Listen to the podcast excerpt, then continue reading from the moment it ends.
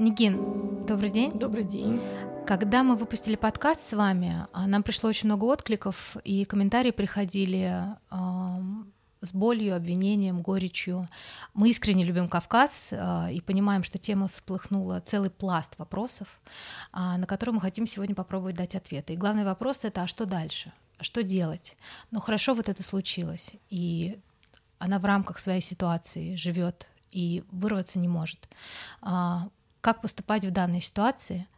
И как человек, который оказался в трудной ситуации, замкнутый в традициях, может ли он помочь себе жить лучше в нынешних реалиях? Я думаю, что этот выпуск сегодня мы должны посвятить этому. Мне кажется, что это правда очень адекватная реакция, потому что то, о чем мы говорили в прошлый раз, это не то, что реально, это более чем реально, это на самом деле так.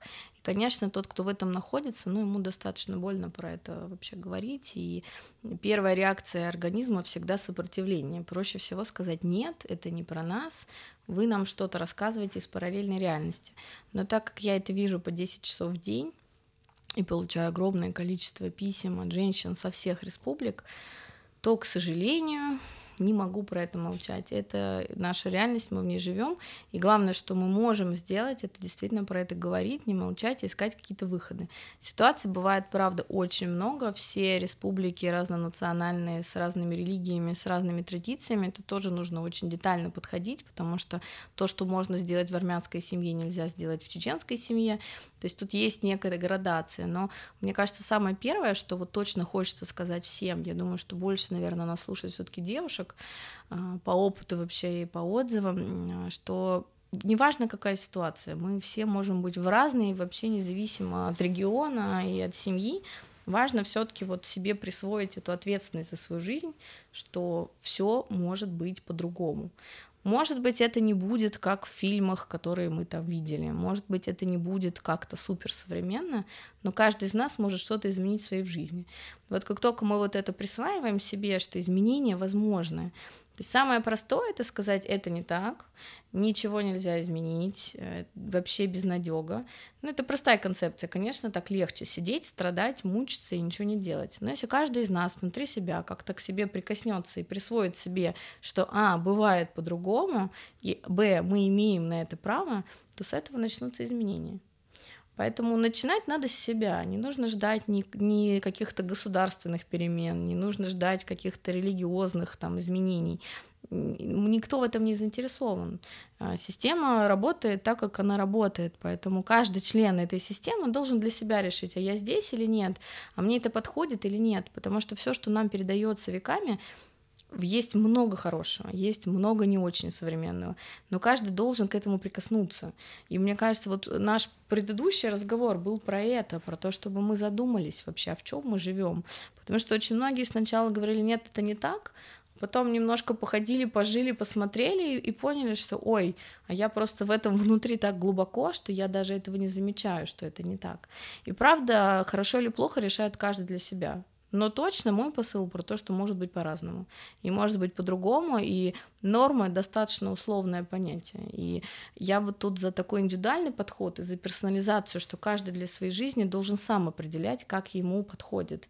И если там в целом у народа есть определенные традиции, мы прекрасно должны их изучить, через себя пропустить, но то, что не подходит, отбросить, а не брать все целиком. Вот проблема всех этнических э, систем том, что они передают информацию без ассимиляции, они совершенно не прислушиваются вообще, это хорошо для меня лично или плохо. Вот так надо, так жили наши деды, а как тебе в этом? Я постоянно про это спрашиваю своих клиентов, а ты что про это думаешь? А тебе это подходит или нет? И каждый раз я понимаю, что я встречаю, ну, некоторое такое растерянное состояние, что, ой, я про это сам-то и не думал. Поэтому, если мы немножко вот эту большую систему начнем переводить в персональный какой-то подход, мир начнет меняться.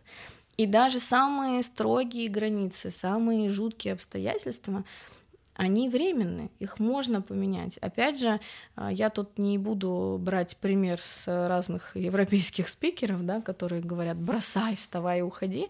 Нет, ко всему, к любому изменению нужно готовиться. И нужно готовиться в первую очередь морально. Но первая точка, с которой мы начинаем, это с осознавания того, что если тебе что-то не подходит, про это надо, а, думать, И это точно то, что можно изменить, и нужно искать ресурсы и возможности это менять. И как только каждый присваивает эту возможность, вот тут начинаются изменения. Понятно, что мы не можем там а, ее переместить в один миг в счастливую реальность там какой-то европейской семьи, но мысль о том, что ей это не нравится, это нормально, ну, что не, не, не бывает так, что вот есть какая-то традиция, и всем в этой традиции хорошо. Кому-то в этой традиции хорошо. Есть тысячи людей, которые приходят и говорят, а нам так удобно. Мы живем со, свекровью, со свекровью, со свекром, они нам не мешают, они нам помогают, и замечательно. Есть такие люди и прекрасно, но есть те, кто в этом мучается, и те, у кого семьи из-за этого рушатся, и поэтому самая главная точка, да, это про то, что если мне это не нравится, это не значит, что я какой-то не такой. То есть если вам не нравится что-то, что соответствует традициям, но не соответствует вам лично, вас лично это не делает плохим, не таким и так далее. Вы имеете на это право. Каждая женщина имеет право, что ей что-то нравится или не нравится, так же, как и каждый мужчина.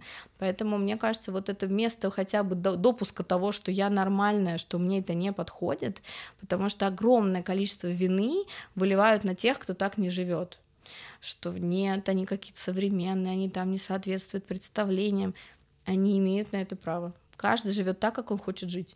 Когда у девушки, про которую вы сейчас сказали, появляется осуждение, ну вот сейчас вдруг нас слушает девушка и понимает, угу. что, ой, я вот осуждаю ту, ту, ту, что это говорит про нее? Чаще всего нас э, трогает в чужой жизни то, что нас не устраивает в своей. Ну, например, вот ну, то, что я часто слышу. Вам легко говорить, вы там живете отдельно, у вас такая современная семья. Естественно, это вызывает раздражение, потому что это объект желания того, кто про это говорит. То есть, если я сама себе сижу отдельно, у меня прекрасная семья, меня никто не, не вызывает у меня никакого раздражения, как бы они ни жили. Но если я сижу и мучаюсь, а у кого-то есть то, чего нет у меня, ну, конечно, я начинаю этого человека как-то осуждать. Вот я помню, что у нас на какой-то международной программе был такой очень классный пример про это, что э, сидит очень возрастная женщина, у которой, к сожалению, уже закончился период выбора кавалеров, и она сидит и смотрит э, через витрину в кафе, и идет молодая, юная, прекрасная на шпильке по льду. И она сидит на нее, смотрит и говорит, вот, ноги сломает, ходит, тут всякое, смотрит на нее все. Понятно, что если ты такая же молодая и также на шпильках на льду, и на тебя все смотрят, она не кажется инаковой, она кажется замечательной, прекрасной, и все окей. Но та, которая сидит, у нее этого уже нет и никогда не будет, это ее боль, ее грусть, конечно, это вызывает у нее агрессию. Поэтому мне кажется, когда вот все-таки на Кавказе это очень часто вот это раздражение и агрессия, это что-то про нас самих. Хорошо бы тут вот понять, а что с тобой-то в этом месте, почему тебя это трогает, почему тебя так раздражают э, молодые, свободные, почему раздражают те, кто живут отдельно, откуда это осуждение к тем, кто не соответствует традициям. Может быть, они не такие плохие, может быть, просто ты сам этого хочешь, но еще не добился, или у тебя нет такой возможности. Поэтому, правда, есть некая проективность в нашем мышлении, и если кто-то у нас вызывает очень яркие эмоции, в первую очередь надо узнать это что-то, что это про нас. Ну, интересно, потому что угу. когда я первый раз э, вот, подружилась с девочками, с нашими очень близкими, они немножко даже выставляли вот эти свои кавказские традиции как преимущество. Угу. То есть мы к каким-то вещам относимся с э, более консервативно, это круто. У нас есть традиции, мы встаем, когда старший заходит. Вот у вас нету культуры, у вас там. То есть они угу. наоборот всегда это выставляли как что-то очень, э, ну какое-то преимущество перед нами. Ну, это же очень просто. Но иначе как, как в этом находиться тогда, если не присваивать себе ну, в этом особую ценность? Ну, то есть, если ты хочешь туда, где тебя нет, тебе хорошо бы туда, где тебя нет, очень хорошо обесценить. Mm. И сказать, у вас нет культуры, это все разврат, вы все катитесь в бездну. Да. А то, что у тебя есть, и тебе комфортно или некомфортно, но чаще всего не очень, ну, возносить на пьедестал и говорить про то, что вот это истина, так жили наши бабушки, благодаря этому мы все выживем может и нет. То есть вот э, такое разделение на хорошее и плохое, оно, конечно, губит толерантность, и губит реальность этого мира, что мы все разные. Вот все-таки идеальное сочетание вообще в дружбе, в отношениях это быть в разности. Что мы не пытаемся каждому навязать э, свое. Я такой, ты такой, и мы разные, и мы в этой разности встречаемся. Во всей семейных, во всех семейных отношениях, во всех парах мы работаем именно на это, на возможность быть разными и возможность быть вместе, потому что, к сожалению, этническая пара — это не разные люди. Это люди, причесанные одной гребенкой, и я тысячу раз слышу это в терапии, когда ко мне приходят девочки и говорят, муж хочет, чтобы я стала такой, как ему нужно. Я говорю, окей, а какая ты на самом деле? Она говорит, я другая. Я говорю, хорошо, мы можем сейчас тебя впихнуть в эту рамку, как ему нужно, mm-hmm. а что ты будешь делать с собой, как ты будешь обходиться с собой. Поэтому это и про дружбу, и про пары, и про семьи, и про то, что хорошо уметь признавать разность другого человека. Правда, мы не меняем природу, когда мы на нее смотрим, мы ее принимаем такой, какой есть. Но этническая история сформирования семьи это что сейчас я из тебя сделаю то, что мне подходит. И в этом уже нету здоровья потому что нету здоровья в отношениях, где кого-то из чего-то делают, ни в дружбе, ни в семье, ну вот так же подруги, да, которые это выставляют. Понятно, я бы очень у них спрашивала, а про что такая ценность? Ну, как бы хорошо, мы такие, вы такие. Если для вас это нормально, почему вы тогда это так выставляете? Ну, живите в этом хорошо, вам хорошо. Никто же не говорит, что нужно всех сейчас там переделать вам так подходит замечательно, но мы не такие, мы тоже имеем на это право. И вот эта вот история «мы такие, вы такие», она вот эту дистанцию как бы и формирует. Ну, конечно, это из травмы. Ну вот в здоровье нету никаких вот этих сравнений про какие-то большие разности. Поэтому похоже, подругам тесновато в той реальности, в которой они есть, и им так проще в ней находиться и выживать, обесценивая ту, которая им недоступна. А, Нигин, мы присылали письмо угу. а, девушке, я думаю, что страну называть даже не будем. Угу. А, ей очень тяжело живется, у нее папа калечит маму, mm и она боится и за свою жизнь, и за мамину жизнь, но она так больше не может. И она написала нам, что она приняла решение сбежать, мы отправили вам э, сообщение, мы ей отправили ответ, угу. но она сказала, вы знаете, вы не поняли, я все равно уже приготовилась, я угу. бегу, угу. а мне кажется, что у нее была цель просто просто нам это куда-то в поле разместить, чтобы угу. это стало физически для нее каким-то реальным. Угу. А, у меня я очень сильно за нее испугалась по многим параметрам. За ее маму, у нее там сестры, ну то есть мы все видели дело сестер Хачатурян, ну то есть а, Нигин вот так, который сейчас сидит и хочет сбежать, потому что больше невозможно. А, я понимаю, что мы ничего не можем сказать, что делать, но мы можем на эту тему вообще поговорить. Да, конечно, мы можем, потому что ну таких миллионы даже не сотни и не тысячи таких девочек, миллионы, которые здесь и сейчас в 21 веке являются жертвами домашнего насилия. Причем они либо свидетели домашнего насилия, когда действительно это происходит с их мамами и им невыносимо, либо это происходит напрямую с ними, либо еще хуже, это происходит с их детьми. Поэтому, конечно, ну, первый посыл — это не норма, это действительно не то, с чем можно смириться. А, очень часто просто такой вот э, постоянный абьюз или постоянное насилие, оно приводит к такому ну, либо к религиозному смирению, то есть человек в этой травме начинает искать себе какую-то опору, чаще всего уходит куда-то, либо в глубину в религию, либо в какие-то течения, э, ну, как-то пытается себя там спасти это не решение проблемы, потому что уйти морально недостаточно. Можно оставаться в этом, абстрагироваться, но это все равно будет повторяться. И э, мне кажется, ради своих детей первое, что нужно сделать, да, ради своих детей нужно искать себе силы и ресурсы эту ситуацию менять и уходить. Но, опять же, вот всем, кто в этой ситуации здесь и сейчас, и ни в коем случае не советую делать это резко и рывком. Вот э, есть э, спикеры, все мы их знаем, которые говорят «встань и уходи», это никак не работает в этнической истории. Нельзя вставать и уходить, это небезопасно.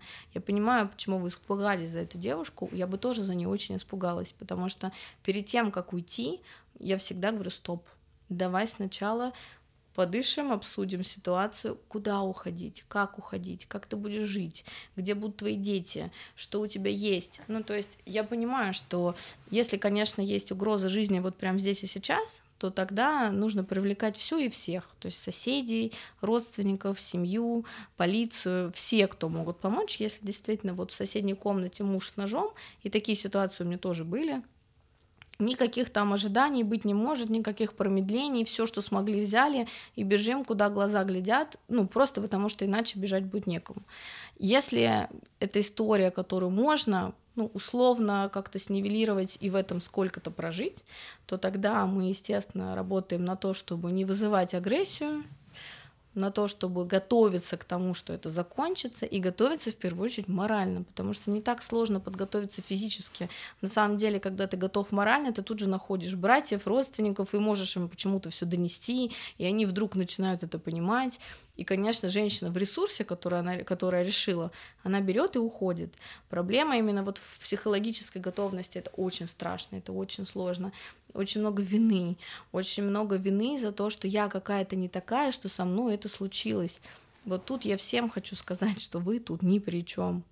Конечно, есть какая-то там связь про то, кто кого выбирает, но опять же, часто в эти семьи никто никто никого не выбирает. Их так составили, они туда попали и оказались, но да, надо спасаться, но спасаться нужно очень умно, очень аккуратно.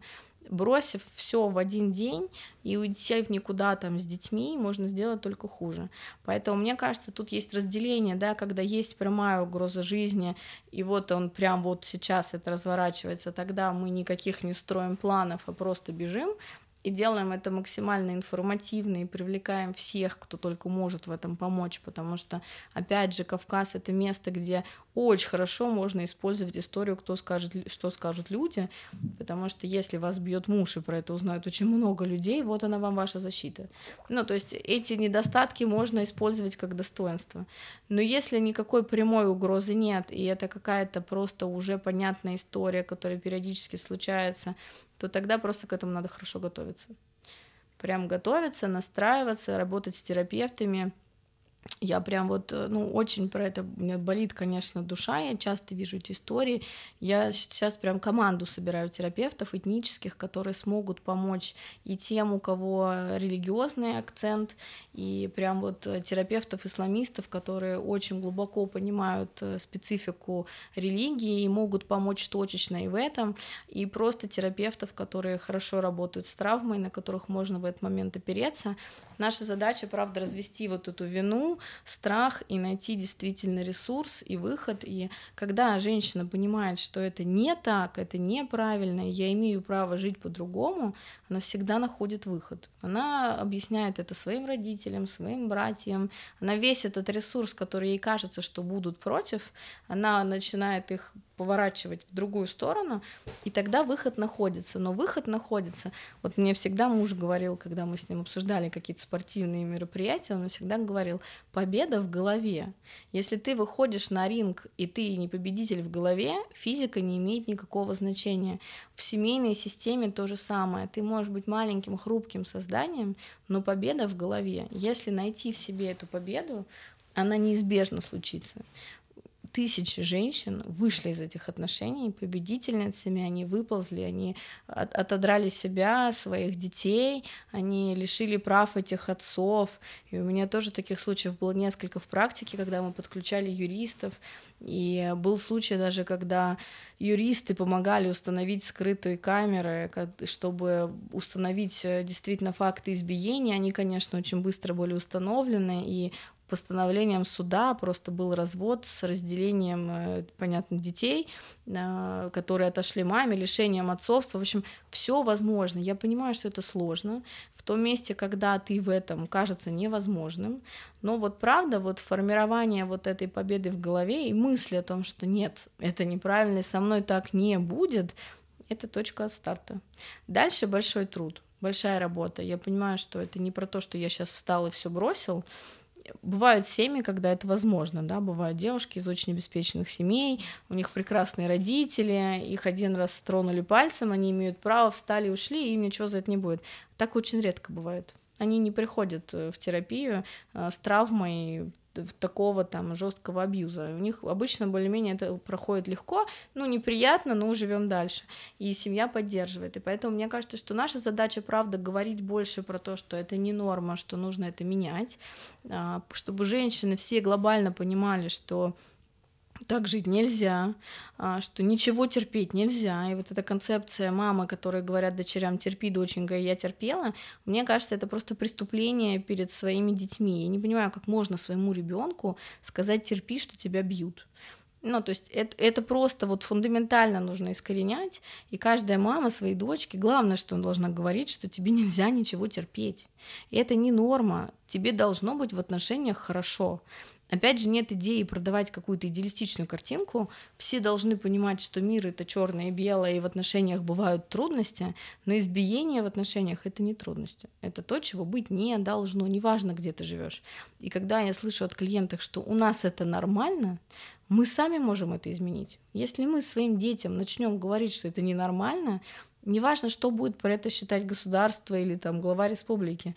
Каждая семья должна это понимать, каждая мама своей дочке должна это донести, что это ненормально. И самое главное, система меняется в том месте, когда дочка может опереться на свою семью, где все эти братья которые так блюдят за ее девственностью, а где они, когда ее муж бьет? Смысл вообще этой, этого института, таких вот важных и таких сильных и поддерживающих братьев, где они? Почему они работают только в том месте, когда нужно следить за девушкой? А где они, когда ее нужно защищать? Почему они не идут и не помогают? Почему они отворачиваются и говорят, ты нам больше не сестра? Что значит больше не сестра? Она что, умерла от того, что ее муж бьет? Вот, поэтому мне кажется, это глобальная, большая ментальная проблема. Нам нужно именно это менять, что мама должна объяснять дочке, что ты тут дома, и твой дом это твоя крепость, и неважно, как ты вышла замуж, если хоть что-то с тобой там не так, мы тебя ждем, мы тебя от всего защитим, мы за тебя стеной, и плохо тебе, возвращайся. И мы будем разбираться, и мы все будем решать. И мальчиков воспитывать так же, что это не норма, что, он не, что женщина не бесправна, что если ты поднимешь на нее руку, завтра тебе за это что-то будет. Либо тебе придет семья, либо тебе придет ее род, либо ты получишь наказание от государства, потому что она может это оформить юридически, и мы действительно это несколько раз уже проходили, и там были совершенно жуткие ситуации, когда мужчины были еще на очень больших государственных постах, и женщина совершенно не имела никакой возможности доказать, что она жертва ну, просто постоянных избиений. Но когда внутри есть готовность, тут же нашлись юристы, тут же установили камеры, тут же все это было доказано. Не может суд оправдать человека, когда есть видео доказательства. Ну не может. Как бы не было коррумпировано наше государство, всегда есть просвет, нужно его искать. Есть тысячу женщин, которые вот до Малахова доходили, когда им это нужно, поэтому все возможно, да, это очень тяжело, но это прям вот концептуальная история про то, что нельзя, нельзя, нельзя, нельзя. Ты говоришь, да, мальчиков угу. воспитывать. То есть получается, что все это изменится только через там поколение два, когда вырастут новые мужчины когда вырастут новые женщины. Другие Потому женщины, что если конечно. По-другому, то мы, мы остаемся то же самое. столетиями да. дальше. Да, я очень про это мучилась в своей работе, очень мучилась, что мне всегда казалось, что я не могу помочь потому что я начинаю, я понимаю, что там есть ограничения. И вот у меня супервизор европейский, она очень взрослая женщина, очень мудрая, и она меня очень в этом плане всегда в начале моей практики поддерживала, потому что, да, может быть, здесь и сейчас ты конкретно в этой ситуации поможешь не сильно, но ты поможешь все равно, ты поддержишь, ты дашь какую-то опору. Но детям этих девочек ты помогаешь на тысячу процентов, потому что они никогда не воспитают своих дочерей также, получив вот этот опыт про то, что это не норма.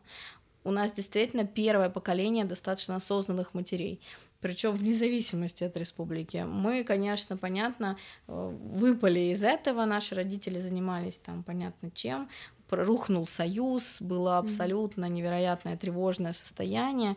Мы все дети такие вот перестроечные, было немножко недоосознанного родительства. Мы первое поколение родителей, у которых более или менее все стабильно. Ну, по крайней мере, наши дети другого президента не видели, как этот. У нас действительно ну, стабильность прям вот во всех проявлениях. И поэтому ну, мы первые, кто может себе это позволить. Задуматься, а как хорошо, а как плохо, а это подходит или нет. Поэтому мне кажется, что да, мы, конечно, стараемся максимально помочь тем, кто живет сейчас, но такой прям однозначный эффект мы увидим на следующих двух поколениях. То есть я надеюсь, что мы успеем, уже те, которые сейчас подрастают, успеем им это передать, и я действительно вижу их уже другими. У них нету каких-то национальных заморочек. В школе, в классе никто не спрашивает, а кто ты по нации, как спрашивали нас. Или а ты откуда? Родители могут спросить, детям вообще все равно. Они все из разных э, городов, стран, республик, они такие более интернациональные, у них нет вот этого жесткого разделения. И когда нет жесткого разделения, конечно, есть больше гибкости, границы не так сильно держатся. Поэтому будем надеяться, что хотя бы у наших детей не будет этих проблем, что ты там, не знаю, влюбился в девушку не той национальности, как ты мог нас предать. чем больше будет семей, которым будет все равно, какая национальность, чем больше будет людей, которые не будут цепляться за вот эти архаичные все системы, которые будут смотреть на этот мир такой, какой он есть, он меняется, тем легче будет нашим детям жить. Что ты говоришь сыну? Есть какие-то фразы, вот дочки, я вот тоже говорю дочке, например, у нас договоренность с мужем, что если он ее целует, ей не нравится, ну, вдруг я вижу, да, там мультики смотрит, Угу. Я говорю, любимый, вот она, ты видишь, что она плечико поднимает, не целуй, потому что я ее учу, что тебе ты должна допустить ровно то, ей три года, что тебе нравится. И в, я это взяла от Наташки Ремеш, от нашей знакомой подруги, а у них в голландских школах девочек учат говорить нет. Стоп. У них это первое правило для девочек а, учить их говорить стоп. Это помогает как, как, ты думаешь? Конечно, сто процентов помогает. А, мне вообще очень откликается вот такая европейская, европейский подход. А, у меня много училось э, знакомых и родственников в таких католических школах. У них есть отдельный урок по воспитанию мальчиков про культуру ценности девочки. И настолько глубоко они это вот прям рассматривают про то, что вообще женщина — это принимающая сторона в мире и физически, и биологически, и что мы продолжательницы рода. И в этом столько уважения, столько ценностей, что ни один из них — не думает, что я лучше, чем она, и нету никакой архиценности мужчины в культуре, где поддерживаются и уважаются оба. Поэтому, конечно, сыну говорю про то, что ты такой же ценный, как и она, и вы абсолютно равнозначно ценные. Я никогда ему не скажу, ты мальчик, тебе можно, она девочка, тебе нельзя. Никогда. Нету никакой разницы между мальчиками и девочками. Вообще никакой. Это такие же абсолютно люди с абсолютно равными правами. Я всегда ему говорю про беречь, про оберегать, про про какую-то такую концепцию, что девочка, конечно, это прям вот, ну, нечто невероятное. Я абсолютно пропагандирую обратную систему и воспитываю его именно в этом ключе, что если ты хочешь присваивать себе эту мужскую часть, бери лучшее из этого. Бери силу, которая будет защищать, а не разрушать. Бери уважение, а не пренебрежение. И это очень важно, начинать говорить это прям с детства, что да, ты мальчик, и все. Ну и ничего с этого, нету там никакой короны про это. Ты сын, я тебя люблю, ты дочка, я тебя люблю. А дочке, конечно, я просто с утра до вечера ей рассказываю про то, какая она прекрасная, замечательная, просто потому что она есть. И что ей ничего для этого не нужно делать, не учиться на пятерке, не там, не знаю, мыть полы, что ей ничего для этого не нужно, что я ее буду любить всегда такой, какая она есть. И я всегда ей говорю, что я всегда буду рядом, я всегда буду твоим плечом, чтобы ты ни делала, какой бы у тебя ни был выбор, я тебе всегда помогу. У тебя есть мама, которая всегда тебе поможет. Мне не важно, какой будет твой выбор. Но я всегда тебя подстрахую, я тебе всегда посоветую. Это такая трагедия, когда девочки не могут прийти к маме. Они не могут, потому что мама выбирает в этот момент между собой и мужем, и между собой мамой, и между собой женой. И она вынуждена выбирать, э, понятно, семью, потому что, ну, как бы дочка разберется.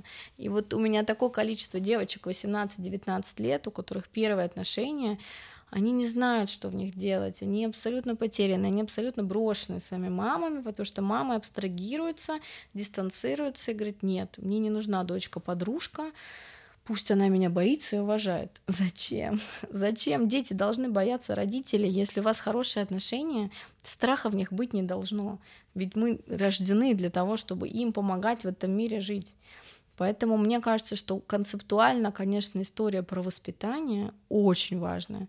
Я действительно думаю делать прям какой-то большой образовательный проект для женщин, делать это каким-то огромным э, вообще пластом, потому что если мы сейчас не поработаем над сознанием женщин, следующее поколение мы потеряем. Да у нас не будет никакого развития, это абсолютная деградация. То, что транслируется из поколения в поколение, настолько уже переврано и настолько даже прекрасные какие-то традиции уже пере, просто они настолько извращены, что мы идем совершенно в другую сторону. Поэтому я понимаю, что для многих э, традиций, религии это большая опора, совершенно не надо ее искор... выкорчевывать и какую-то там новую надстраивать. Если это опора, это замечательно, но помимо этого есть еще какая-то реальность, которую хорошо бы учитывать вообще про то, что так, а где мы, а как мы. Мы даже когда ребенка называли, мы обсуждали это, как ему будет житься с таким именем. А, мы выбирали имя, которое будет для него удобное выбирать имя там дяди, дедушки, который умер трагичной смертью. Зачем? Что мы делаем? Ну ведь и даже если не верить в то, что это какая-то судьба и что мы формируем жизнь этого ребенка, ну зачем? Ведь его, это его отдельная жизнь. Зачем передавать эти имена из поколения в поколение? Какая в этом ценность? Дедушка, который в могиле, ему все равно. И это, конечно, ну, очень странное видение, и очень много трагедий в это, про это в семьях, потому что молодые девочки не готовы давать какие-то непонятные имена, потому что так когда-то было принято. Это не соответствует реальности. В реальности им будет тяжело жить с этими именами. Почему мы не думаем про жизнь наших детей? И вот этот выбор такой всегда стоит между тем, как принято, и тем, как это адекватно реальности. И вот, конечно, чем больше семей будут сверяться с реальностью и понимать, что хорошо, я сделаю приятно покойному дедушке, я сделаю приятно ему, там, его живому 80-летнему сыну, а что будет с моим ребенком? Вот этот выбор себя и своей семьи считается на Кавказе эгоистичным это считается прям нарушением вообще, что как это? Когда меня спрашивают, кто назвал вашего ребенка, для меня это немножко такой вопрос со странным подтекстом. Я говорю, а кто мог назвать нашего ребенка? Кроме его родителей никто не должен влезать ни в жизнь ребенка, ни в его судьбу. Родители на это и родители. У них есть своя роль и свой авторитет. Бабушки и дедушки выполняют сугубо развлекательную функцию. Вот, Нигель, можно я тут влезу? Как, да, потому что у меня как раз созрел вопрос, что угу. делать с бабушками и дедушками? Потому что, например, мы тоже с мужем воспитываем наших детей по абсолютному такому европейскому, да, что вы сами решаете, что вы, вы главные и так далее. Как только они едут к бабушке, дедушка на каникулы, mm-hmm. у меня возвращаются дети с миллионом вопросов. Mm-hmm. Мама, а бабушка мне сказала, что я мужчина, наследник, mm-hmm. глава семьи, и mm-hmm. все должны мне подчиняться. Это правда? Говорит мне мой сын семилетний. Мне кажется, это вечная трагедия вот этого разницы поколений. Мы действительно на таком переломе, потому что если наши родители не очень отличались от своих родителей по ментальности, и они приблизительно одно и то же все говорили, и поэтому мы такие все и выросли, и до сих пор мучаемся. А мы, конечно, сильно другие, и мы просто прям совершенно концептуально другую исповедуем историю. Поэтому с бабушками, с дедушками к большому труду надо много говорить. А, бабушки и дедушки должны транслировать позицию родителей. Прям должны. Я понимаю, что это сейчас звучит фантастически, но это работа родителей, потому что, конечно, в ситуации, мы уже про это говорили, да, когда все зависят от, там, от одного большого значимого дедушки, рассказывать ему, как воспитывать детей, никто не может и не будет. Поэтому, опять же, не нужно ставить себя в такую ситуацию. Когда вы рожаете ребенка, хорошо бы, чтобы у вас было э, самому его возможность его обеспечить, обучить и так далее, чтобы вы были независимы, и тогда вы правда имеете право решать.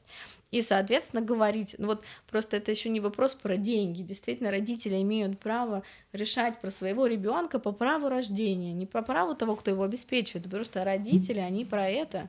Мы, мы не рожаем для бабушек, мы рожаем для себя.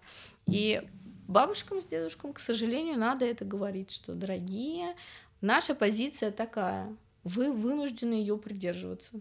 Это очень непростой момент в семьях, очень непростой, тысячу скандалов про это было, но опять же, чем устойчивее родители, тем послушнее бабушки. И нету никакой тут истории про то, что нужно там забыть, отодвинуть, и пусть они говорят то же самое. Конечно, они все равно что-то скажут. И мы тоже как-то своих детей покалечим. Нету вот какой-то идеального представления, что мы такие замечательные, они такие плохие.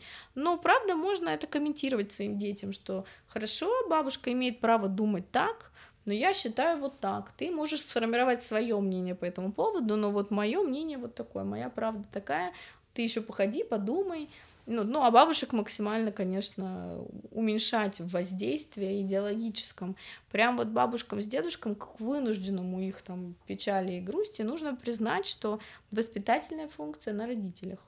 Их задача просто быть, давать тепло, но воспитывать своих детей должны мама и папа. Если даже один человек из этой всей большой системы в терапии, конечно, становится самым неудобным, угу. самым ужасным, он все время и, и сумасшедшим, его кто-то там научил. Я часто слышу такие комментарии: кому ты там ходишь? Демоны, кто да? там тебя учит? Я абсолютно устойчиво это выдерживаю. Мне очень понятно, кто к кому ходит и зачем. И главное, я вижу для чего.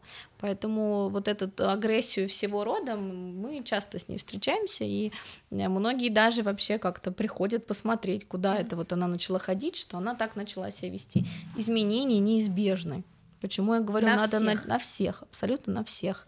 Если один винтик во всей этой часовой системе начинает крутиться в другую сторону, со скрипом, там, с треском, с болью и так далее, система начинает меняться. Потому что каждый из нас способен сказать нет один хотя бы одному другому. То есть если три невестки в доме, и одна из них начинает выстраивать границы, все остальные хоть хотят этого или не хотят. Но если ты говоришь, нет, мне так не подходит, там, можно я, не знаю, возьму там твое платье? Нет. Все, это пример, это прецедент. Человек думает, так, хорошо, если ей нельзя, почему мне нельзя? То есть это заразно. На самом деле здоровье, оно достаточно заразительно. Поэтому, конечно, чем больше человек в терапии, вообще неважно, в мире в целом, почему вот я так сейчас активно про это работаю, про популяризацию психологии, про какую-то доступность ее. И вообще прям это какая цель моей жизни, потому что я понимаю, что мы меняем мир таким образом. Да, мы меняем его а, по одному человеку снизу, но каждый один снизу меняет пять соседних. И это безусловно так. Поэтому, конечно, нужно и мужчин, и женщин, понятно, как-то в этом идеологически направлять и подправлять. Но если хоть один в паре ходит, сто процентов все меняется. Вот. Да, часто бывает так, что система там не хочет меняться ни в какую. Но тогда этот человек вправе решать. Он в терапии получает вот этот выбор, а мне это подходит mm-hmm. или нет. Потому что, конечно, вот эта агрессия скрытая, когда подавленные вот эти мужчины, которые инфантильные, 30-летние, за которых папа все решает, когда он будет есть, когда он будет спать и куда они поедут, но это не есть взрослая жизнь. Их не может это не, не, не выводить из себя, их не может это не бесить. Конечно, это вызывает дикую агрессию. Куда они могут ее разместить? На жену, на детей, ну, или просто вообще сублимировать, или просто куда-то уходить из этого дома и там гулять, развлекаться, ну, как-то проводить свою жизнь параллельно, потому что еще же очень страшно на Кавказе, что если мне здесь плохо, я не буду здесь ничего решать. Я здесь оставлю свою жену, она пусть разбирается с моими родителями, я здесь как бы галочку закрыл, а я пойду свою себе жизнь заведу классную и буду жить. И вот приходят эти девочки и говорят, а я почему должна с ними сидеть? Это не мои родители, мне там вообще делать нечего, я сижу и погибаю. А он, соответственно, молодец, он уже женат, родители довольны, ждут внуков, а он строит свою жизнь. Это не семья. Это такая непроработанная его агрессия на родителей, что он как бы в жертву оставляет жену. ну, он ее не... подставляет туда. Это такая плата ему в семью. Он платит за то, чтобы жить своей жизнью. Угу. Но какая судьба этой девочки, она ему не нужна, Ужас. она ему не интересна. Он ее просто туда подпихивает, а сам из этой системы исключается. То есть, ну, это же такой посыл на Кавказе, приведи, приведи нам, приведи нам жену, пусть она, значит, тут живет. Вообще такая такой же подтекст про то, что невестка в доме это кто? Кто будет досматривать старших. Ну, то есть фактически бесплатная сиделка, горничная. Никто не говорит про то, что хорошо бы, чтобы эта женщина была счастлива, что этот муж, который в этой семье, вообще-то он ее муж, они там не брат с сестрой, они живут вот в системе как брат и сестра, и она еще его прикрывает часто, то есть он еще гуляет, а она его перед родителями прикрывает. О какой семье мы здесь говорим? Это не семья. Такой девочке на терапию путь? Такой девочке, конечно, на терапию путь. Онлайн и... же, правда? Вот, Никин, давай поговорим про то, что онлайн, вот я в карантин он, онлайн э, Вообще без проблем. Маш тоже. Без mm-hmm. проблем. Мы работаем вот с клиентами со всего мира. Да. Вообще со всего мира. У меня иногда утро начинается в Гонконге, заканчивается вечер в Майами вообще никакой нету разницы. Конечно, живьем хорошо, но когда у тебя нету возможности, пожалуйста, онлайн, с любым терапевтом, с любой точки страны, мира можно поработать. Это лучше, чем не работать вообще. Но вот у такой девочки какой вариант? Она приходит в терапию. Что она там понимает? Что она вышла замуж за маленького инфантильного ребенка, он в своей семье ничего не решает, семью свою он не создал, она объект замещения и плата за его свободу, и дальше ей нужно с этим встретиться и понять, ей это подходит или нет. То есть если ей очень нужно было выйти замуж, она получает какие-то блага, она получила какой-то финансовый достаток, она получила какой-то статус и какие-то возможности, и ей этого достаточно прекрасно, они получили свои удовлетворенные потребности. Она получила одно, что ей нужно было, он получил другое, замечательная семья, ходит вместе на свадьбы, на похороны, все хорошо. И прекрасно. Система работает, все замечательно. Второй вариант, что она понимает, что она так жить не хочет, что она хочет таких здоровых партнерских отношений, ей нужен включенный муж, и в рамках этой системы это невозможно. Вообще никак. Вообще никак, потому что тогда нужно ему сепарироваться от семьи. Ну и тогда она к нему приходит и говорит, ты знаешь, похоже, я вот все-таки здесь вместо тебя сидеть не хочу, нам нужно съезжать и строить свою семью.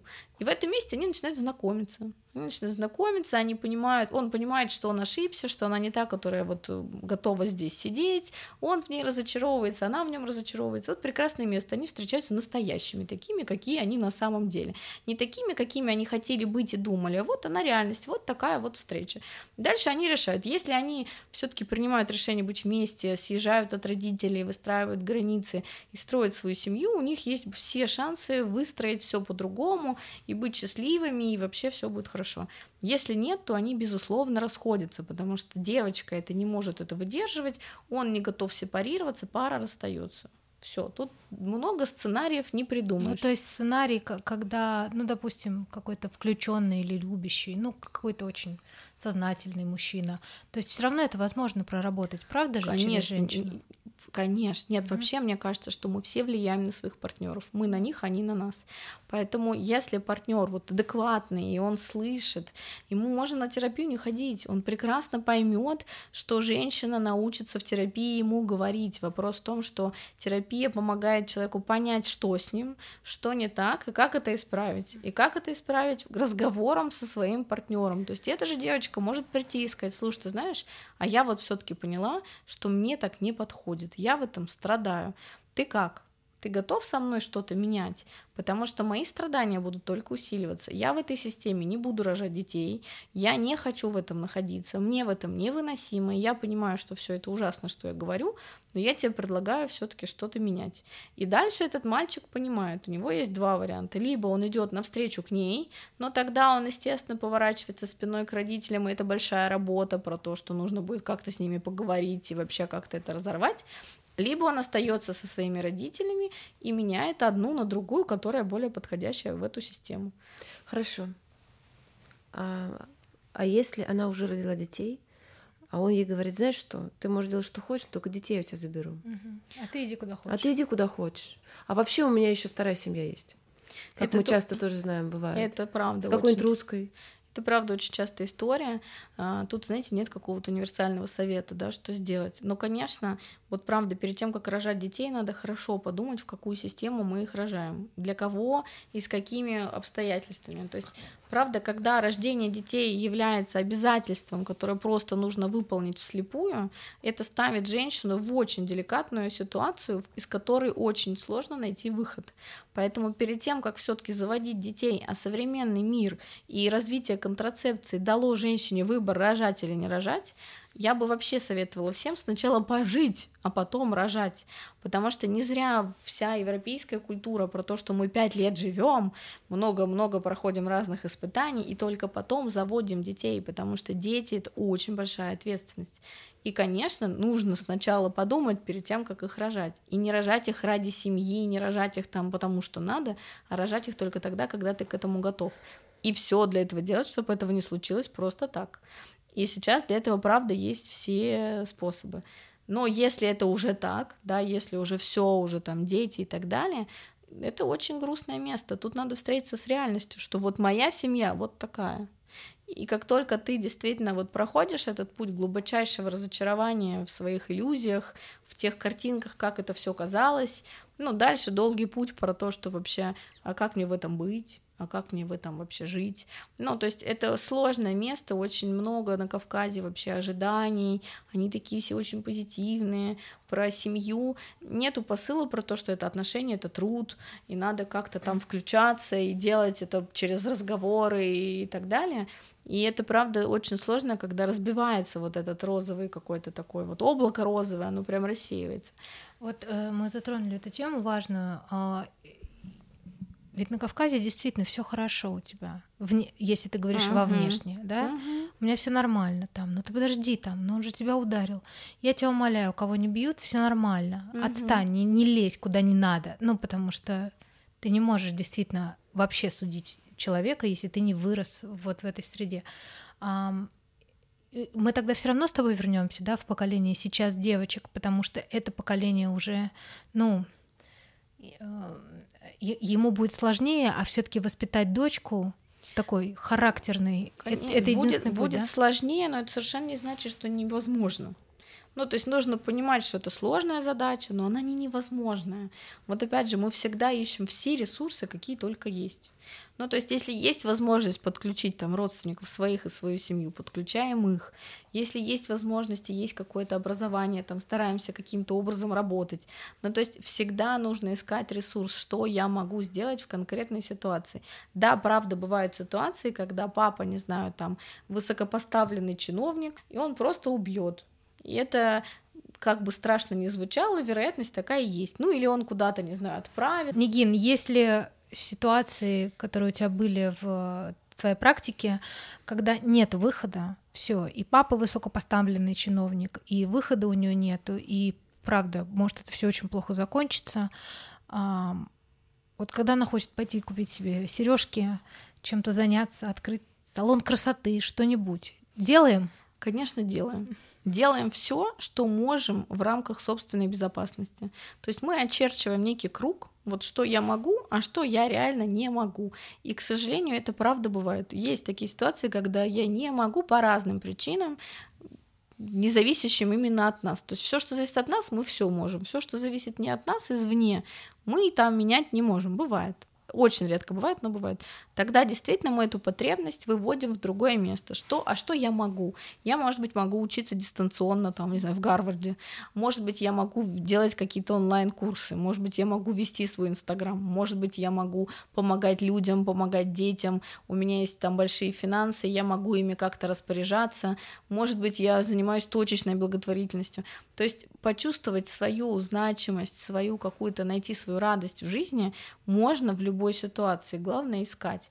Поэтому действительно, если у меня нету вот этого, а что у меня есть? Отлично, то есть какие-то женские комьюнити, да, которые есть. Конечно, есть участвовать любую любую активность разворачивать, которая помогает находить смысл, потому что часто в такой жизни смысла нет, и эти девочки приходят с суицидальными наклонениями, нигде не хочу так жить и нету идеи превратить их мир в другой.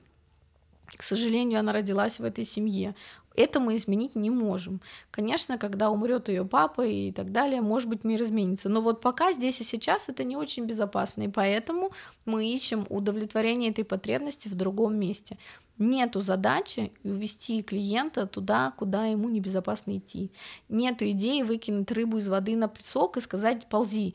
Нет, во-первых, для того, чтобы из рыбы превратиться в ящерицу, нужно пройти 10 лет терапии и тогда, может быть, и в этой семье будет изменение. Но, правда, Чаще всего это ситуации, когда много финансовых ресурсов, но нету никаких других. Почему бы их не направить во благо? и на себя, и на других, и как ты их использовать, и тогда ситуация тоже изменится. То есть увести вот эту энергию, которую ты вкладываешь, то, что ты, ну как бы правда очень все тяжело и безвыходно, в ситуацию, где а ты где можешь я могу помочь, объединиться с другими девчонками, конечно, не конечно, знаю. что я могу. Вот хорошо, это я не могу и не смогу никогда, допустим, бывает. Это 2% там обращений, когда абсолютно понятно, что никогда нельзя будет изменить. Ну, это правда Дубай, Катар, там действительно есть угроза жизни. Все, не могу и пока не могу, но что могу? Ну, то есть мысль о том, что я вообще никогда ничего не могу и не смогу, она, конечно, не добавляет э, перспектив там, к жизни. Но я всегда что-то могу. Хорошо, я могу читать, я могу развиваться. Правда, вот опять же, вот такие жесткие ограничения чаще всего при очень больших бюджетах. Почему бы их не использовать? Ведь это замечательно, потому что у многих есть много идей, но нет возможности их реализовывать. Надо объединяться, надо помогать, быть инвесторами каких-то социально значимых проектов. И это уже большое дело. Можно вопрос от подписчицы? А, вообще, это большая тема муж или жена иностранцы. Мгм. Да, я знаю, что Мгм. на Кавказе это не приветствуется. Мгм. Вот у нас девушка написала, она казашка, то есть ну, Мгм. это очень близкий. Очень близко. Да, я вышла замуж за иностранца. Сама казашка. Отец сказал, что больше домой не возвращался, если выйду замуж за него. Хотел, чтобы выходила за казаха, потому что стыдно перед другими. Я вышла замуж за англичанина, которого люблю и ни о чем не жалею, кроме того, что не общаюсь с отцом. С мамой общаюсь, все окей, она не может уговорить папу. Отец видеть меня не хочет, как и внучек двоих. Мне от этого больно, что от меня отказываются таким образом. Как быть с этой болью? Как пережить? И можно ли как-то примириться, если он все, все, все попытки блокирует? Ну, это, это частая тоже история, что в основном, конечно, ну, чаще всего даже маму, если честно. Бывает, что матери отказываются от своих дочерей, когда они идут против системы, принимая это как личное оскорбление. Тут очень грустная история, что, к сожалению, ну, с такими родителями что-то сделать очень сложно. Обычно они вспоминают уже вот о том, что они сделали со своей жизнью, со своей семьей, вот на смертном одре. Поэтому прям вот очень сильно про это грустить, что да, к сожалению, вот мой выбор такой, можно писать ему письма и прям их отправлять, будет он их там читать или нет. Мне кажется, главное вот, что не нужно себя сдерживать, не нужно в себе это подавлять, ведь очень важно работать с собой. Можно, правда, бесконечно ему писать, что папа, мне очень грустно, что ты от меня отворачиваешься, мне тебя очень не хватает, я тебя очень люблю, мне искренне не там грустно про то, что ты принял это как мое, как личное оскорбление, но я совершенно тебя не хотела оскорблять, я тебя как любила, так и продолжаю любить, и мужа своего люблю, и тебя люблю, очень в этом мучаюсь. Ну, какие-то очень честные, очень искренние слова, они любого тирана пробьют. Просто у нас есть некоторые представления, что если папа такой, то он никогда тебя не услышит. Он все равно отец. Он может быть супер ти- тираном, но никого еще искренность не оставляла нетронутым. Он, может, не ответит, но точно напряжение станет меньше. Поэтому мы в терапии часто пишем письма обиды, письма злости, мы их не отправляем. Но если он живой, почему бы ему их не отправить? Почему бы ему не писать их? И, может быть, эта глыба начнет двигаться. Правда, тут надо снижать себя вот эту вот вину про то, что я какая-то не такая, что-то такое ужасно сделала. Она ничего не сделала, она вышла замуж за того, кого она любит. В чем проблема? Проблема только в том, что у папы были какие-то представления. Но, к сожалению, представление папы это проблема папы. И ему с ними жить. Почему девочка должна страдать из-за его головы? Да, вот он так выбрал, он готов отказаться от дочери. Очень грустно. Грустно, что его отцовство такое несчастное. Грустно, что она не оправдала его ожиданий. Но зато у нее есть шанс жить счастливой жизнью. И это того стоит. Ну а обычно, честно говоря, папы все равно прощают. И когда рождаются внуки, они все бегут на перегонки. Но если вот он такой прям упертый, надо его терроризировать искренностью. Прям вот, прям брать его тем же оружием. Он такой стойкий в своих представлениях, она такая стойкая в своих чувствах. Это очень часто работает. Не бояться не, не возводить его в ранг там какого-то деспота. Он тоже в этом очень мучается. Они, отказываясь от своих дочерей, тоже очень страдают.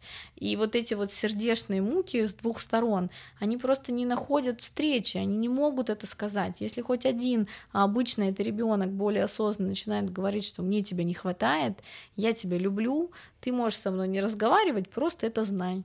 и вот прямо это отправляем туда большим потоком они начинают разворачиваться обратно. Это такие всегда удивительные встречи, когда эти папы рыдают потом, и это, это просто вот, ну, сердце разрывается в клочья, когда вот начинают происходить вот эти трансформации между родителями и детьми, которые не, не могли до этого пообщаться. Но правда, мы только недавно обсуждали с моим с одним моим очень взрослым клиентом про то, что надо говорить своим родителям про наши чувства к ним они обижаются, у них есть какие-то представления, они в этом не виноваты, они такими созданы в силу системы. Мы получились другие, мы смогли эту информацию применить, изменились, но они имеют право быть такими, мы имеем право быть другими. Но говорить, как нам с ними, надо обязательно. И говорить, что не хватает, и говорить, что это очень тяжело и говорить, что очень люблю. И прям вот это говорить, писать, неважно, что он будет отвечать, он может правда не ответит, если он прям вот ну совсем такой традиционный, но точно ему будет спокойнее, он будет спать лучше. Он будет знать, что она там, конечно, ужасная там с этим мужем англичанином, но все-таки любит меня. А та девочка, про которую мы с тобой говорили в середине, от которой мама ну, отказывается, отказываясь, отдает ее в семью. А если мы такой маме, будем говорить, э, ну, начиная с более или менее осознанного возраста, кто нас сейчас слушает, что мамочка, я тебя так люблю, не отпускай меня, ты моя опора. А, это может иметь какой-то обратный терапевтический эффект, когда мы терапевтируем родителя? Конечно, конечно. Конечно, мало шансов, что она найдет в себе ресурс, ведь чтобы все-таки поддерживать дочку, надо иметь большой ресурс, но, по крайней мере, на душевном уровне это такая будет некий энергетический баланс, да, про то, что а мне не хватает твоей поддержки, мне было бы очень полезно, если бы ты бы в этот момент была рядом. Mm-hmm. Мы, правда, таким образом лечим целую систему, потому что она лишний раз не посоветует своей другой дочери, она лишний раз не влезет куда-то, потому что, ну, правда, чувства надо вскрывать, их совершенно никто не умеет обозначать во всех абсолютно странах и культурах мира. Поэтому, если мы начнем про это говорить, той же маме, что мама, ты мне делаешь больно.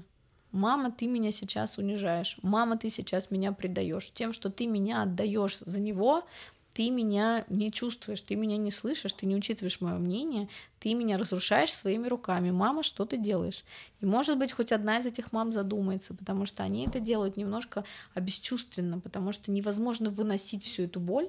И все мужчины и женщины на Кавказе, у них такая некоторая десенсибилизация, то есть у них чувства немножко отодвинутые, они замороженные, не отмороженные. Это даже на телесном уровне всегда видно, потому что невозможно переживать все эти трагедии, если ты не заморозишься, не спрячешься в домик. Поэтому мы можем их размораживать, мы можем им про это говорить. Сколько я таких видела в своей практике тиранов, которые просто там невероятные, как только дети начали им говорить про себя, может быть, фактически в действиях они не сильно поменялись, но напряжение между ними стало меньше. Поэтому мы не ждем от них никаких изменений, мы в одностороннем порядке говорим про себя, пишем, вот все, что можем, все делаем. Это вообще проблема всех, всего нашего поколения, работа с чувствами не принято говорить про себя, не принято говорить про то, что мы чувствуем. Пары не умеют говорить друг другу про себя и не знают друг друга и живут просто вслепую. В терапии мы их заземляем прямо и вот э, начинаем немножко оттаивать, и когда оно начинает оттаивать, конечно, это просто слезы, слезы и слезы, это очень больно. Потому что если даже по чуть-чуть к этой боли прикасаться, ну, становится немножко легче. А так, действительно, ну почему вот любой кавказский человек из любого региона, вот посмотришь, они такие все, ух, подсобранные такие, они все, у них, у них такое мышечное напряжение невероятное. Я очень много вот обсуждала с телесными терапевтами, что страшно прикоснуться. Почему вот говорят, мужчина как камень? Он действительно так и выглядит, потому что он же не живой уже, он же столько в себе уже выдержал всего за всю жизнь, проглотил, выдержал, перенес, что Поэтому со спиной всех проблемы, Со да? спиной и сердцем. Почему такое конечно, количество инсультов? Конечно. Естественно, потому что не выдерживает тело такого напряжения, не выдерживает просто напряжение. В конце концов заканчивается вот ранней смертью, онкология. Почему? Все поэтому. А что для женщины, если она сейчас слушает, думает, ой, это у меня у мужчины спина, грыжи в спине или что-то, отправить к остеопату? То есть именно вот который биодинамика, да, это называется? Остеопаты хорошо с этим работают. Понятно, что к телесному терапевту он не пойдет, но к остеопату, к неврологу чаще всего Невролог. уже можно отправлять. А даже, вообще, даже неврологи сейчас говорят, у вас слишком много стресса. Стресса, да. да даже да. неврологи. Иногда это нужно лечить уже медикаментозно, а вообще хорошо бы с ним просто говорить. Мы недавно услышали близкую нам тему что семейные пары сходятся по своим семейным структурам чаще всего, Конечно, похожим. Да. И подруги, например, да, и друзья. Это же тоже, наверное, своего рода такой подарок от Бога в виде терапевтирования, что ли, друг друга. Я не знаю, как это объяснить. Конечно, мы чаще всего встречаемся вот такое по схожести травмы. Да. Ну, то есть, что один подходит другому по его травме. Ну, не знаю, например, девушка там из семьи, где она не может сепарироваться, и мальчик там, которому э, рьяно нужно жениться, вот он хочет, он такой сильный, энергетически насыщенный. Вот они встретились в своих травмах. Одному нужна семья, другой нужно выйти из семьи и сепарироваться. Вот прекрасный брак. Они нашли под потребность друг друга. Мы, конечно, не встречаем друг друга просто так. Мы из всего мира выбираем человека, который помогает нам в нашу потребность и под нашу нашу травму здесь и сейчас что-то с ней сделать. А если девочку папа обесценивал, называл дурой, и она встречает мужчину, который э, то же самое продолжает делать, э, картинка снаружи очень красивая, а изнутри, э, ну, я могу предположить, что, например, она очень сильно страдает. А в чем тогда здесь потребности? Или не страдает. Или у нее настолько mm. это кажется ей нормальным, когда ты и на терапии говоришь, а тебе вообще нормально, она говорит, ну да. А что? То есть такая ретравматизация и спокойно. Конечно, да? ну она попадает в схожую травму. А почему вот действительно мы очень часто встречаем как бы ну по, по комфортному травматическому опыту. Да, да. То есть ты там уже обжился, ты там уже выжил, тебе кажется это нормой, и когда ты попадаешь в это в следующий раз, тебе не кажется это чем-то таким невероятным. Ну, собственно, что на Кавказе происходит. То есть травма семьи очень похожа на травму той семьи, которая создается. И вот они в этом похожем травматическом опыте и проживают. Ну, потому что плохое привычное удобнее, чем непривычное новое, даже если оно самое хорошее. И чаще всего, конечно, я тысячу раз слышала от девушек про то, что мне нужен такой мужчина, чтобы вот он мог меня, значит, там построить. Почему? Потому что нету опыта жизни с другим, нету опыта принимать решения самостоятельно. Хочу выбрать такого же тирана, чтобы было комфортно. Поэтому и многие семьи так живут, и все окей. А в момент, когда им перестает быть окей, на терапию, потому да. что это травма, который, с которой мы должны это работать. Это травма и не про этого конкретного человека, а про отца. И все, конечно, возвращаются в свою базовую родительскую семью, и там начинают разбираться, откуда ноги растут. И тогда грабли, на которые наступает на одни и те же девушки, они прекращаются. Да, они прекращаются, конечно. То есть нужен анализ. Скажите мне, почему так страшно э, привести в дом девочку другой национальности? Потому что раньше, когда эти народы жили близко, но далеко, ну, то есть там в Дагестане 33 народности, они жили на соседних там склонах горы, они ни разу не встречались, не виделись и не общались, у них были у каждого свои традиции, языки, и это было очень комфортно находиться в этом, это было безопасно.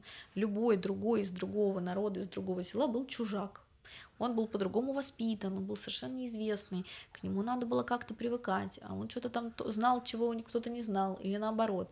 Поэтому, конечно, системе удобнее жить среди подобных. Если ты приводишь инаковую, ну, никак, еще не дай бог какую-нибудь, как мы, которая, значит, там что-то про себя знает и вообще все там понимает, но это же трагедия. Ну, представьте, вот мне муж всегда говорит, это огромное испытание жить с такой женщиной, как ты.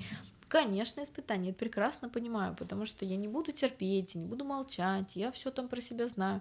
Ну, зачем такая невестка вообще? Кому она удобна? Конечно, это неудобно. Поэтому система выбирает удобных, чтобы невестка почитала, чтобы она, в общем, служила семье. А тут возьмешь непонятно какую с другого рода и что с ней делать? Как ее пришить так этой системе, к своей? Придется меняться, придется договариваться, много сил применять. Это просто неудобно. Ну хорошо, но мальчик же вот влюбился и привел, а, а папа сказал нет. Нет, конечно. Нет, я тебя лишу всего. И да. он подчиняется Потому папе. что мне неудобно. Папе неудобно, он не собирается адаптироваться под нужды ребенка, ему на него все равно. Ему нужно, чтобы все выглядело так же, как выглядело сто лет назад. Ему подходит так. Ему абсолютно все равно на этого мальчика. И если мальчик здесь ничего не делает, он продолжает копировать эту модель, пострадает, ему приведут ту, которая подходит, он ее не будет любить, он будет гулять с той, которая ему подходит, а это будет функционально заполнять его вот эту вот парную историю. Поэтому... А мы папе можем что-нибудь сказать на месте мальчика этого? Папе, конечно, но тут надо, чтобы у мальчика была устойчивость. Мальчик mm-hmm. может сказать нет. Он может сказать нет, я вот на этой не женюсь, я женюсь на этой. Убейте меня. Вот что хотите со мной сделайте, нет. Ну, то есть папа тоже, вот он, папы, они всегда такие, вот такие папы, они всегда говорят это мальчикам, когда понимают, что мальчик ничего не сделает. Ни один еще не женился на том, кого заставили, если у него, если он сказал нет и смог отстоять свою позицию. Все как-то женятся, ничего с ним не происходит. Это вопрос разговора. Здесь проблема в том, что мальчик в этом месте, в детской позиции, не может с отцом, как мужчина с мужчиной, поговорить, потому что это не принято на Кавказе, взрослее становиться равным взрослые дети, они такие же взрослые, как и родители, они могут поговорить. Просто из-за этого страха, из-за стереотипов, из-за предрассудков этого разговора не случается. И когда я говорю всем, попробуй с ним поговорить, чаще всего, если свою позицию донести, то родители начинают идти на эту сторону, потому что они уважают его как взрослого. Когда они понимают, что он просто сдался и женился на там, той, кого надо, ну зачем ему менять систему? Все удобно. Класс. То есть получается, что на самом деле, если эм, ну, каким-то образом, опять же, там, терапии или что-то, выстроить эту систему, набраться вот той смелости. Конечно, сказать и нет. сказать нет, то всё. там может быть чудеса случиться. Они случатся сто процентов. И тысячу таких пар уже есть. У меня миллион клиентов, которые говорят, я пришел и сказал нет, ты можешь меня резать, ты можешь меня убивать, ты можешь меня лишить всего, я пойду работать официантом, я на своей троюродной сестре не женюсь. Они бились с ним так, бились и этак, в итоге женился на своей русской девушке и счастливо живут. И эти родители носят ей там шубы и бриллианты, ее обожают, потому что он смог отстоять эту границу. Он смог, и они уважают его как мужчину, и уважают ее как женщину. И все это некое испытание. Мы с Машей подтверждаем это лично. Конечно. Но это правда так. Потому что Конечно. если тебя уважает мужчина и отстоял тебя, Конечно. то система Всё. действительно система чудесным образом подстраивается под уважение тебя. Девочки должны почувствовать свою силу, на самом угу. деле, женскую. Ни одно отцовское сердце еще не выдержало дочерних страданий. Но это должен быть совсем, правда, такой вот, ну, совсем замороженный отец, который вообще не, не, не общался со своей дочкой.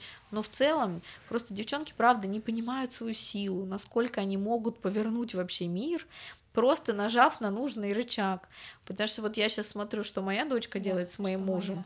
Она мир может получить, вообще любое, вот все что угодно. А ей нужно просто на него посмотреть. А если она ему еще что-то скажет, Поэтому вот мне когда говорят, как вы, значит, будете выдавать ее замуж, и вообще как она будет там выбирать себе парней, я говорю, вообще не переживайте за нее, потому что ее папа ее так любит, а она это знает, она это чувствует, у нее все будет прекрасно. И она будет повторять этот сценарий любящего ее мужчины. Конечно, она точно не выберет того, кто ее не любит, потому что для нее нету другого авторитета, ее нужно любить именно так. И это прекрасно, когда отцы любят своих дочерей, и они им дают жить своей жизнью, но при этом всегда остаются за защитой и опорой, и всегда они ее страхуют. Это самое лучшее, что можем сделать для дочки. Любить, отпускать и защищать, и, и всегда вот быть стеной такой, что она на это опирается. Вот у меня такой опыт, у меня очень любящий папа, он никогда меня сильно там не ограничивал в выборе, но он всегда мне говорил, если что, только скажи. И это такой ресурс, ты настолько окрыленный, ты знаешь, что ты можешь сказать всем нет, ты можешь делать то, что тебе подходит или не подходит, и ты всегда знаешь, что если что, у тебя сзади стена. Mm-hmm. Ну, это единственное, что мы можем сделать вот для своих детей. Правда, их любить, принимать и защищать, и защищать их всегда наша родительская функция, пока мы живы, быть им опорой, но давать им при этом жить своей жизнью. Это очень э, не эгоистично. То есть как это, я буду ей все давать, а она мне ничего? Да, она мне ничего, а я ей все. И вот это сверху вниз спускается. Да, но в защиту таких э, мам вообще самостоятельных, самодостаточных, которые давали выбор и так далее, мы точно с Машей можем сказать, что к таким мамам ты привязан так, Конечно. как ни одна мама, которая тебя в чем-то ограничивала. Очень хочется сказать вот этой молодой маме, что чем ты почему-то дальше и свободнее отпускаешь своего ребенка при этом обеспечиваем ему поддержку, тем больше он к тебе возвращается с возрастом все время. А это, мне кажется, любая мама именно этого и хочет. Да. Это правда такая сложная история, что вот детям нужно дать максимум из возможного и минимум из необходимого.